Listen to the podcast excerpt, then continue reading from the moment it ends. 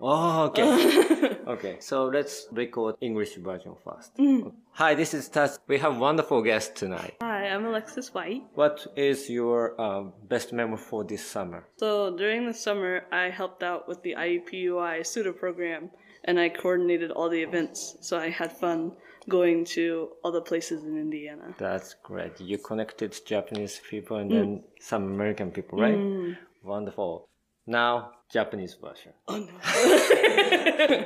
ナデル細胞のタツです。今日は素晴らしいゲストに来てもらっています。お名前をお願いします。ホワイトと申します。ありがとうございます。一番行きたいところはどこですか？えっと、京都に行きたい。ああ、京都のどこに行きたいですか？ああ、あの、着物を着るみたい。ああ、来てみたい。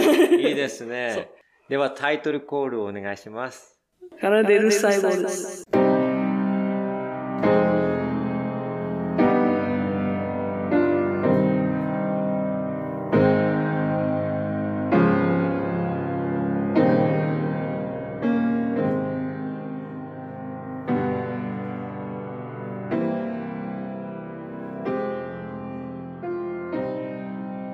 はい、えー、カナデル細胞です。とてもいいタイトルコールをしていただきました。ホワイトさんありがとうございます。えーシャープ22はですね、えー、現況報告と、そしてシーズン5のですね、予告になります。で、まずね、一番最初に報告したいのは、この僕ですね、えー科学教室の先生ことタツがですね、なんと、カルルカルロス音楽学校を卒業しました。はい。というのはね、カルロスさんから作曲指導ということで、いろいろ教えてもらってたんですけれども、えこれ続けるか続けないか、えーリスナーさんの反響次第っていうことだったんで、えっ、と、リスナーさんの反響いろいろ見てもらったんですけども、えーカルロスさんの判定からですね、非常に、えー自分の殻を破るという一番大事なところをね、できたということで、見事卒業ということで、えー自分の殻を破ってですね、卒業しました。ありがとうございます。まあ、あの、殻を破ったその証拠というのがですね、シャープ19の福山雅治さんのことを語ったんですけど、ここで、なんか、タツさんの中にあるものが出てたと。それが僕が欲しかったものだから、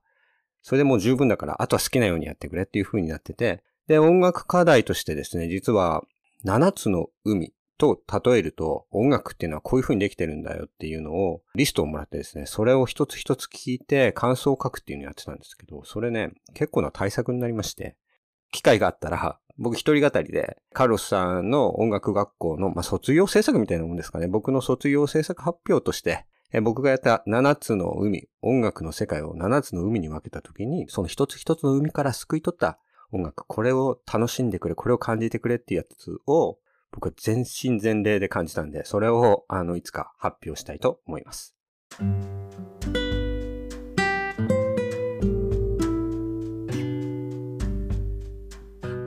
はい。で、二つ目の報告です。えー私ですね、えー樋口塾というものに入入塾しました。樋口塾っていうのはですね、えー樋口清則さん、古典ラジオでですね、あの、日本一のポッドキャスターとして名前を馳せてます。樋口清則さんがですね、やっている、ポッドキャスターコミュニティで120人の方が参加してます。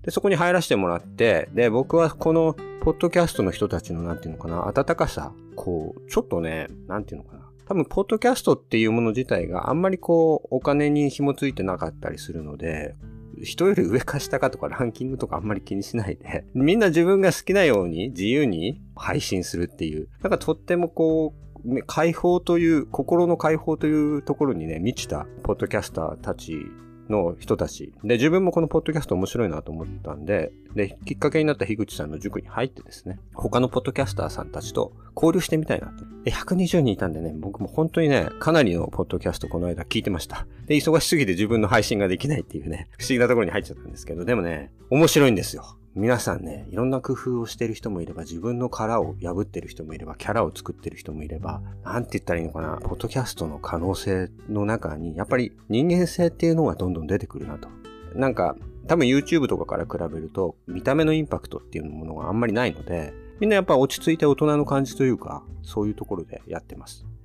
本当に初心者でいきなり入ってどうなるのかなと思ったら皆さんにね、優しくしてもらって、まあいろいろ学んだんですが、まあ、結局のところ皆さんの先輩方のやり方を見ててもですね、感じたことが自分らしくやるってことですね。音質とかめちゃくちゃいい人とか、あと編集とかめっちゃ上手い人とかいて、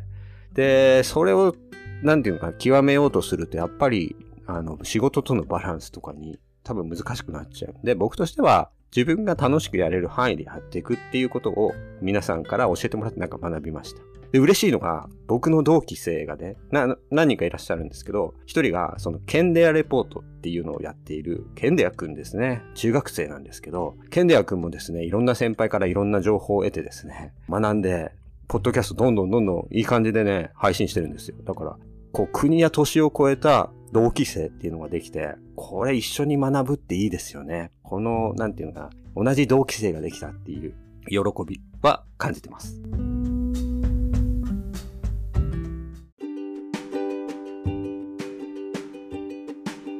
で、三つ目、えっ、ー、と、大事なお知らせがあります。えっ、ー、とですね、サイエントークという、えっ、ー、と、科学系のポッドキャストで、とても有名なね、レンさんっていう方がいらっしゃるんですけど、そのレンさんが企画がありまして、そちらの企画に参加させてもらいます。で、11月の来週ぐらいですね、科学系ポッドキャストの日っていうのがあるんですね。で、その日までに14番組。まあ今のところ14番組なんですけど、これ以上増える可能性もあるということで、14番組が発見、発明をテーマにですね、それぞれポッドキャストを配信するという企画です。で、これがね、Spotify のあのプレイリストに一つにまとまるというものです。で、まあ14もね、集まっているんですけど、まあ僕これもね、聞いたんですよ。で、やっぱそれぞれね、皆さんね、正確にわかりやすく、なんわかりやすくする工夫がすごいですね。とても、あの、自分らしさっていうのを大事にしているポッドキャスターの方々が、科学が好きっていうオーラがね、出るんですよね。やっぱ話してる内容だけじゃなくて、ポッドキャストって、なんか声のトーンとか、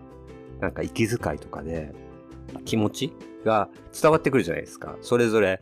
声のトーンが高い人もいるし、トークが速い人もいるし、そういう人もいるんですけど、その中で、やっぱ個性の中で、その好きなものを話してる時のこの興奮っていうのがね、高まってくるので、やっぱ、ポッドキャストのコミュニティっていうのは、なんかこれからどんどんどんどんあの広がっていくなっていうのは、まあ、樋口さんがそう言ってたっていうのもあるんですけど、本当にそうなるなっていうふうに感じるところです。で、このね、サイエンス、えー、ポッドキャストの、まあ、グループに入れてもらえるってことがね、非常に嬉しくて、とても楽しみです。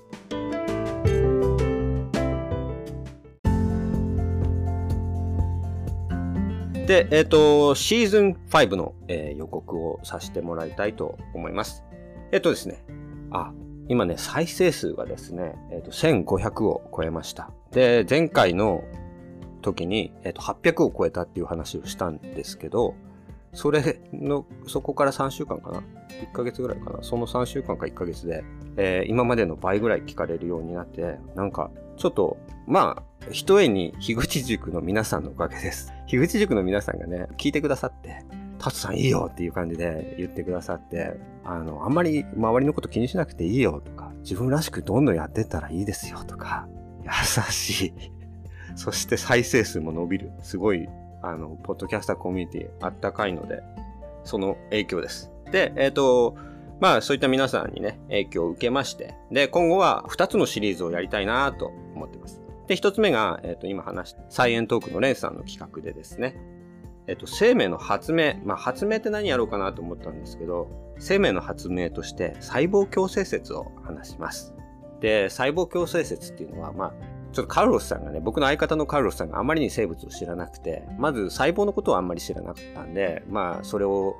かれこれ3ヶ月、4ヶ月ぐらい細胞を理解してもらおうといろいろやってきたんですけど、そんなことまで知ってんのって言われるんですけど、僕からしてみたら、自分の中に60兆個もある細胞を知らないで生きてきたのっていう感じなんですよね。で、えっ、ー、と、ミトコンドリア知ってるって言ったら、え、何それ？みたいな感じなんでだったんで、いや、ミトコンドリアはね、6000兆個はあるからねって言ったのね。あの、1個の細胞の中に100個は入ってるんで、6000兆個はあるからねっていう話で、それを知らずに生きてきたカルロスさんにちょっと教えたいなと思って、で、細胞共生説を話しますっていう話したんで。で、ここからがちょっとすごい展開なんですけど、カルロス音楽学校は終わりにすると。で、あの、強制説やってもいいけど、僕の相方のカルロスさんが漫才がやりたいと。漫才を作ってみたいと。で、作ったことあるないよと。僕もないよ。じゃあ、その細胞共生説漫才にして台本持ってきてっていう感じでどうしようかなと思ったんですけど、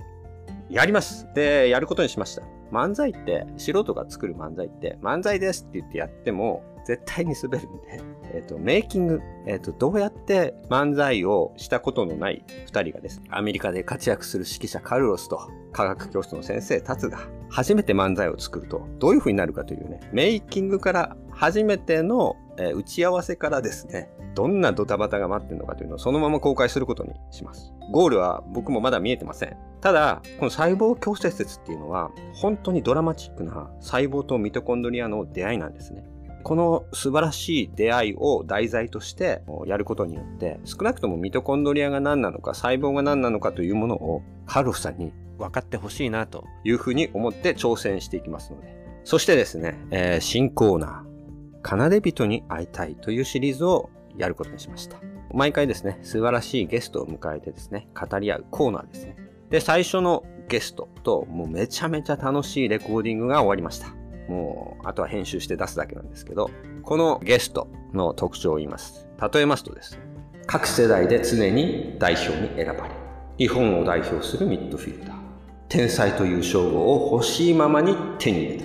浦和レッズ、フェイエノールト、ボーフム、清水エスパルス、ウエスタンシドニー、琉球、そして現在、コンサドーレ札幌で活躍する、小野伸二選手。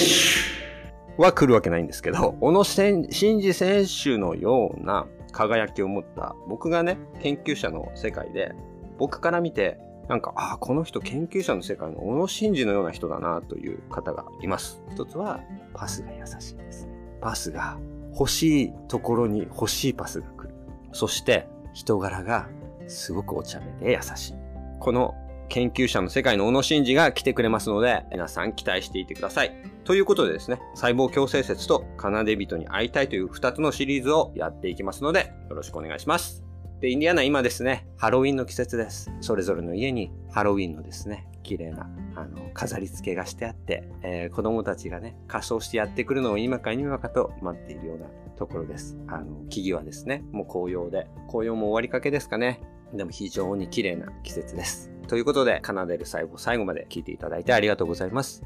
えお相手は科学教室の先生、タツでした。ありがとうございます。